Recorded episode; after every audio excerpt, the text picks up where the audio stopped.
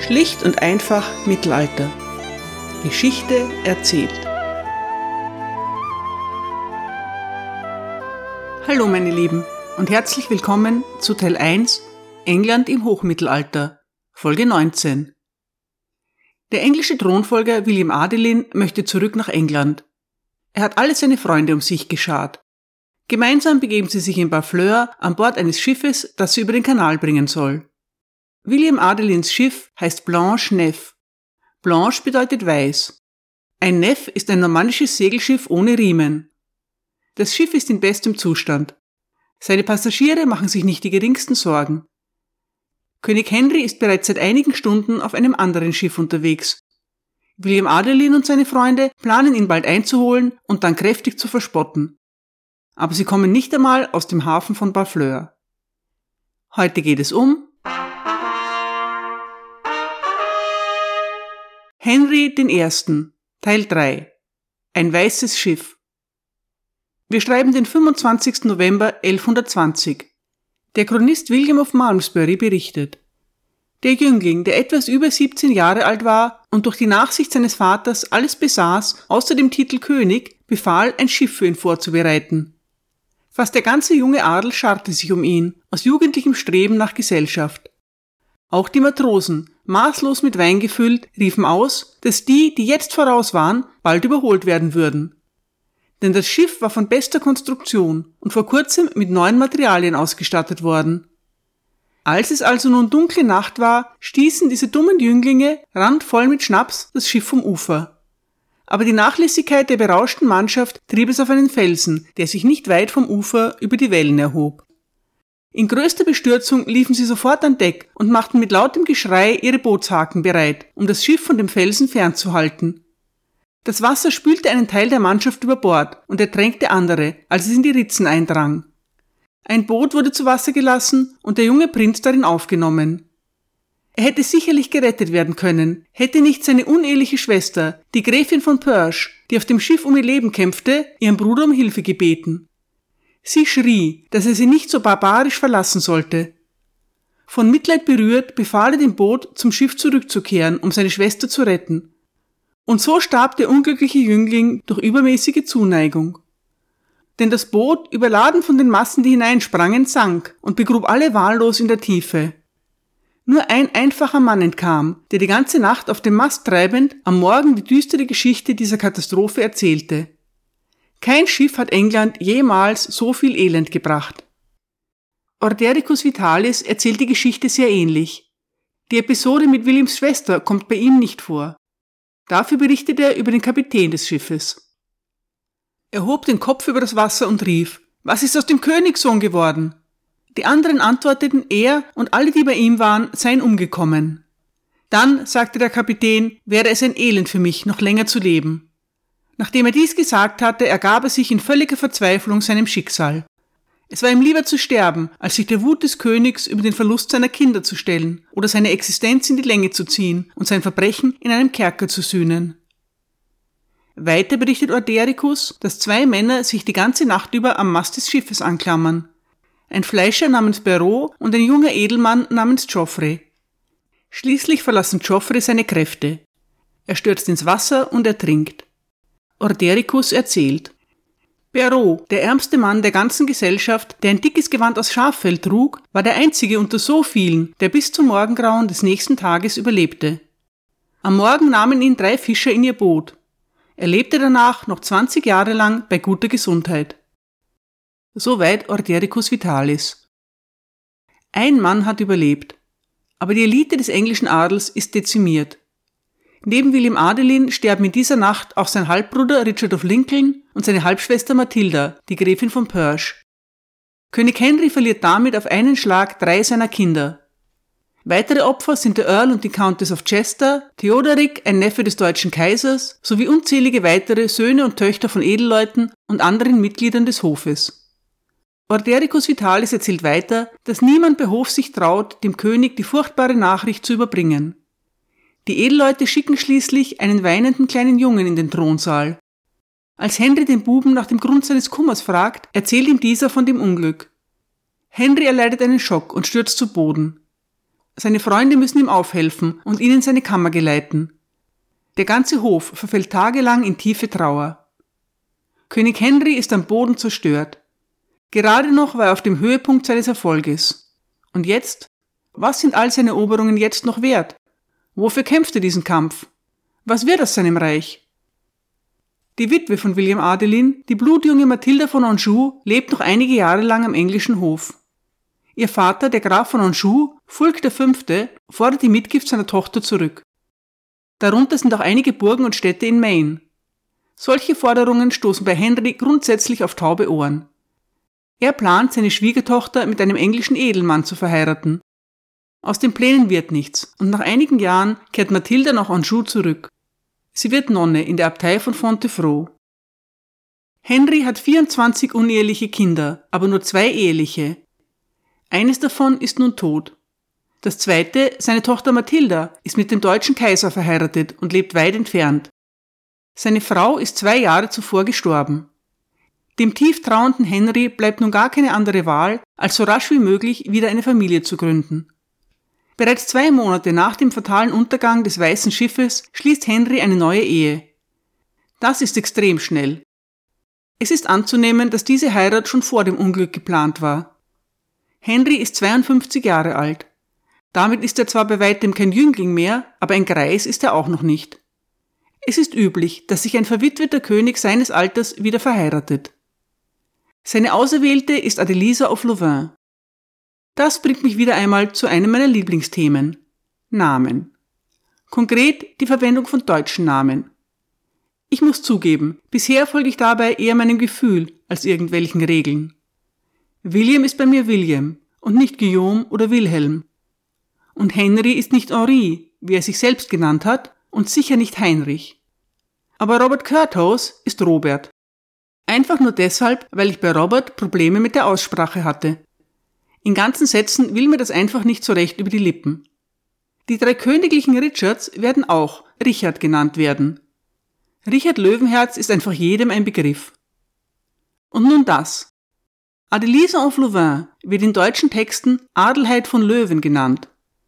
Ihre Muttersprache ist Niederfränkisch oder Altniederländisch. Ist sie Deutsche, Holländerin oder Belgierin?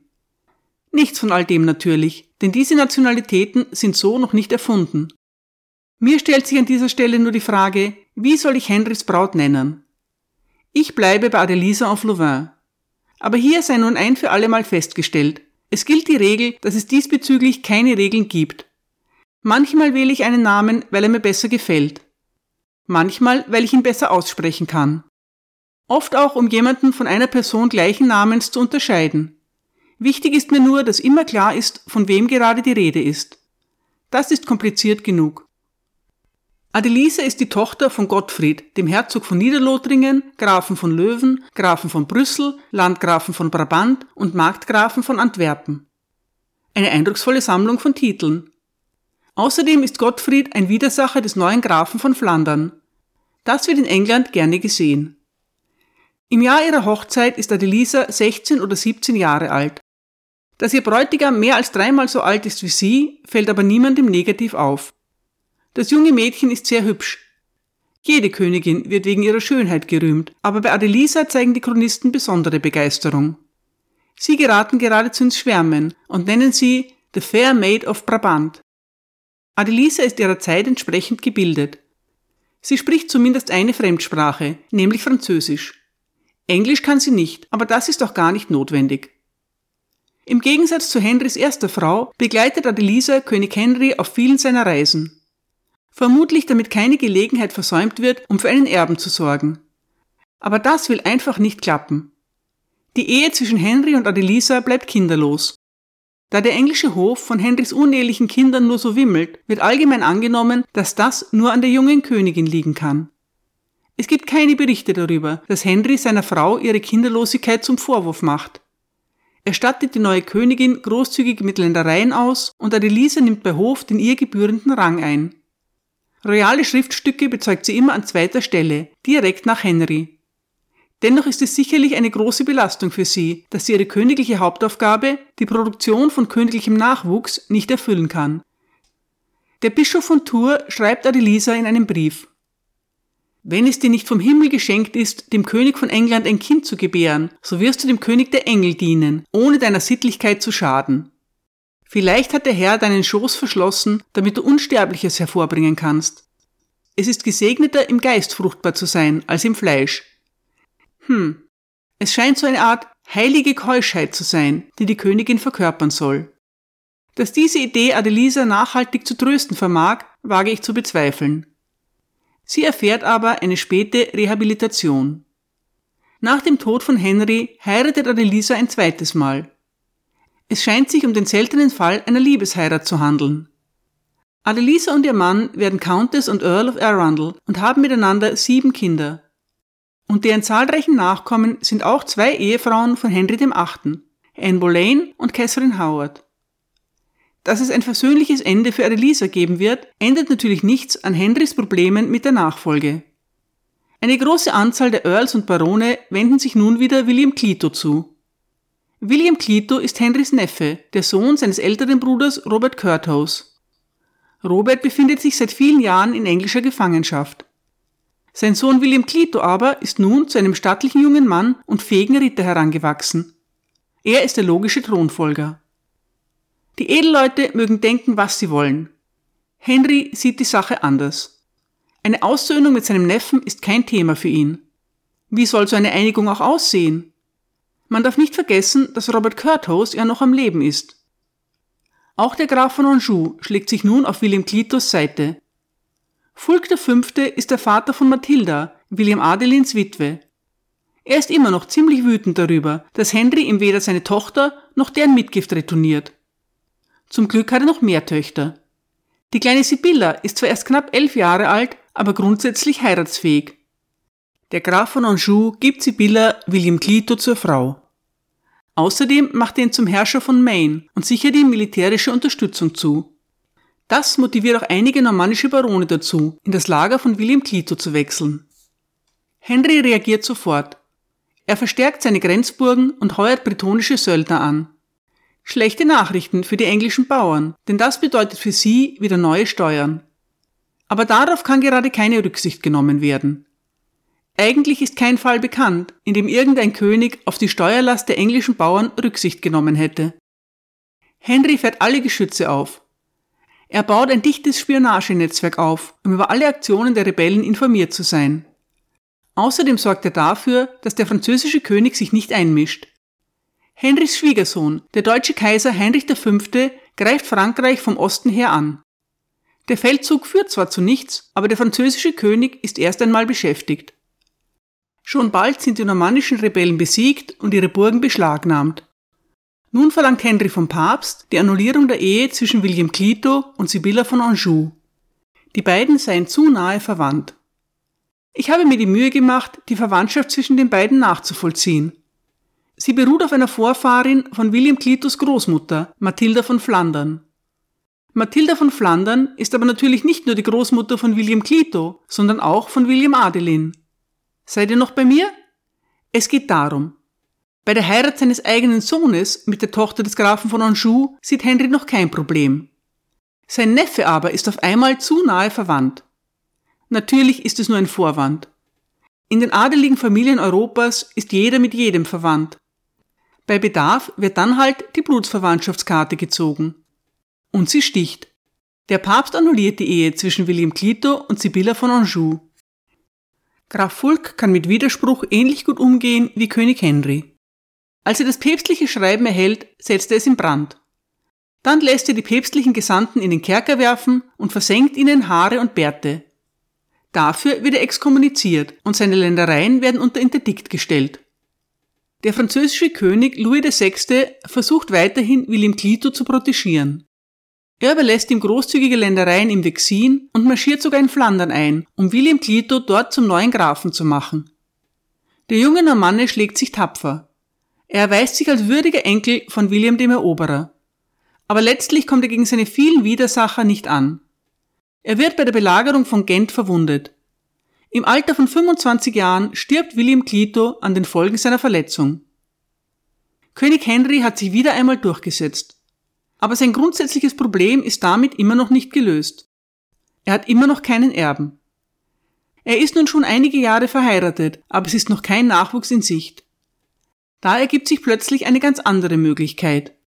Der deutsche Kaiser Heinrich V. stirbt. Seine Witwe ist Henrys Tochter Mathilda. Ob Mathilda rechtmäßig zur Kaiserin gekrönt wurde, ist unklar. In deutschen Dokumenten wird sie als Regina Romanorum, römische Königin bezeichnet. Sie selbst jedenfalls nennt sich bis an ihr Lebensende Imperatrix oder Empress. Die junge Witwe kehrt als Kaiserin Mathilda nach England zurück. Und Henry hat eine revolutionäre Idee. Mathilda soll seine Nachfolgerin werden. Eine Königin nach eigenem Recht? Eine regierende Königin? Wo gibt es denn so etwas? Alle sind konsterniert. Aber wie schon öfters erwähnt, Henry zu widersprechen ist auch keine Option. Tatsächlich gelingt es dem König, den Magnaten und Kirchenfürsten von England einen Eid abzunehmen. Alle schwören, dass sie Mathilda als Königin akzeptieren werden, sollte Henry ohne männlichen Nachkommen sterben. Unter den ersten Edelleuten, die den Schwur leisten, sind Mathildas Halbbruder Robert of Gloucester und Henrys Neffe Stephen of Blois, der Graf von Mortain. Robert of Gloucester nimmt seinen Schwur sehr ernst, Stephen of Blois weniger. Viele der Edelleute werden ihren Eid brechen. Sie werden sich damit rechtfertigen, dass sie nur unter der Bedingung abgelegt hätten, dass der König seine Tochter nicht ohne ihr Einverständnis außerhalb Englands verheiraten dürfe. Denn genau das tut Henry nun. Er hat bereits einen neuen Bräutigam für Mathilda gefunden. Fulk, der Graf von Anjou und König Henry sind wieder gut.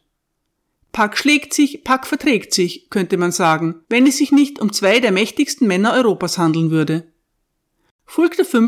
hat bereits zwei Töchter an mögliche englische Thronfolger verheiratet. Seine Tochter Mathilda an William Adelin und seine Tochter Sibylla an William Clito.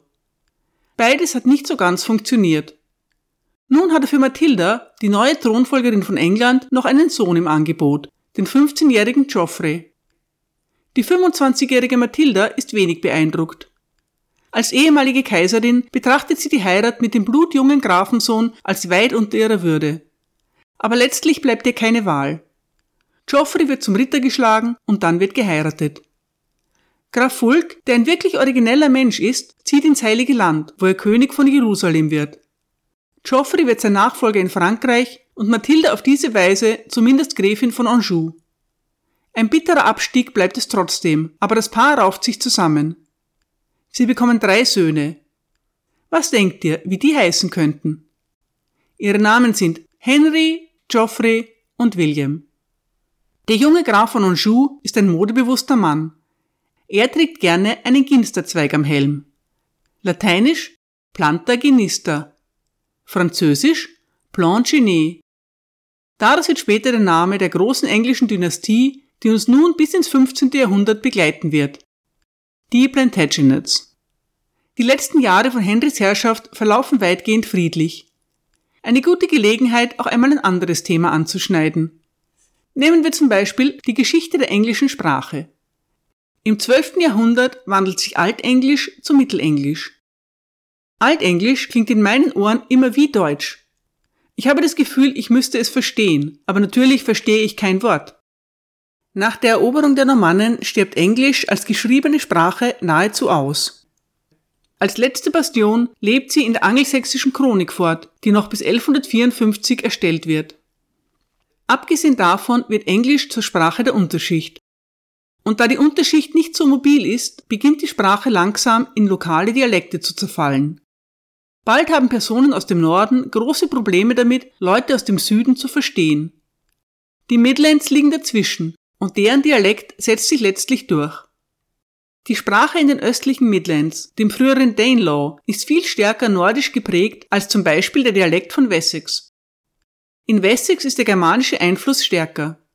Zum Beispiel werden Eier in den Midlands mit dem nordischen Wort Eggs bezeichnet. Im Süden sagt man Jere. Über die Midlands steigt im Laufe des 12. Jahrhunderts Mittelenglisch wie ein Phönix aus der Asche des Altenglischen. Die beiden Sprachen sind grundverschieden. Mittelenglisch ist für moderne englischsprachige Menschen bereits gut verständlich, Altenglisch fast gar nicht. Viel komplexe Grammatik wie Geschlecht und Beugung verschwindet. Das macht Englisch im Gegensatz zu Deutsch bis heute zu einer leicht erlernbaren Sprache. Wen das Thema interessiert, dem rate ich ein wenig im Internet zu stöbern. Man findet viele gesprochene Vergleichstexte. Wen das Thema wirklich interessiert, dem möchte ich einen meiner liebsten Podcasts ans Herz legen. The History of English. Endlos faszinierend, aber vielleicht nicht ganz leichte Kost. Den Link dazu findet ihr auf meiner Website. Für diesmal bleibt mir noch Henrys Geschichte zu Ende zu erzählen. Wir schreiben das Jahr 1135. König Henry ist zufrieden. Erst kürzlich hat er seine beiden Enkelsöhne, den zweieinhalbjährigen Henry und den 18 Monate alten Geoffrey besucht. Beide sind kräftige, gesunde Burschen und die Freude ihres Großvaters. Henry ist inzwischen 68 Jahre alt, aber immer noch rüstig und agil. Er plant ein wenig auf die Jagd zu gehen, denn das ist seit vielen Jahren sein liebstes Hobby. Mit seinem Gefolge begibt er sich nach Lyon-la-Forêt im Norden der Normandie. Dort wird er schwer krank. Manche Quellen meinen, dass der übermäßige Genuss von Lampreys, neun Augen, daran schuld sei. Ich liebe alle Tiere und wünsche ihnen ein schönes Leben, aber neun Augen sind so furchtbar widerwärtig, wenn ich eines essen müsste, würde ich auch schwer krank werden, davon bin ich überzeugt. Ob es nun die Lampreys waren oder nicht, Henry I. erholt sich nicht mehr. Es bleibt ihm noch Zeit dazu, seine letzten Wünsche zu äußern, und dann stirbt er. Henrys treuer Sohn Robert of Gloucester ist an seiner Seite. Die inneren Organe des Königs werden entnommen und in einer nahegelegenen Abtei beigesetzt. Dann wird seine Leiche einbalsamiert und nach England gebracht. Er wird in der von ihm gegründeten Abtei Reading Abbey beigesetzt. Henry of Huntington widmet dem König folgenden hübschen Nachruf. Nach dem Tod des großen Königs Henry wurde sein Charakter vom Volk erörtert, wie es nach dem Tod der Menschen üblich ist.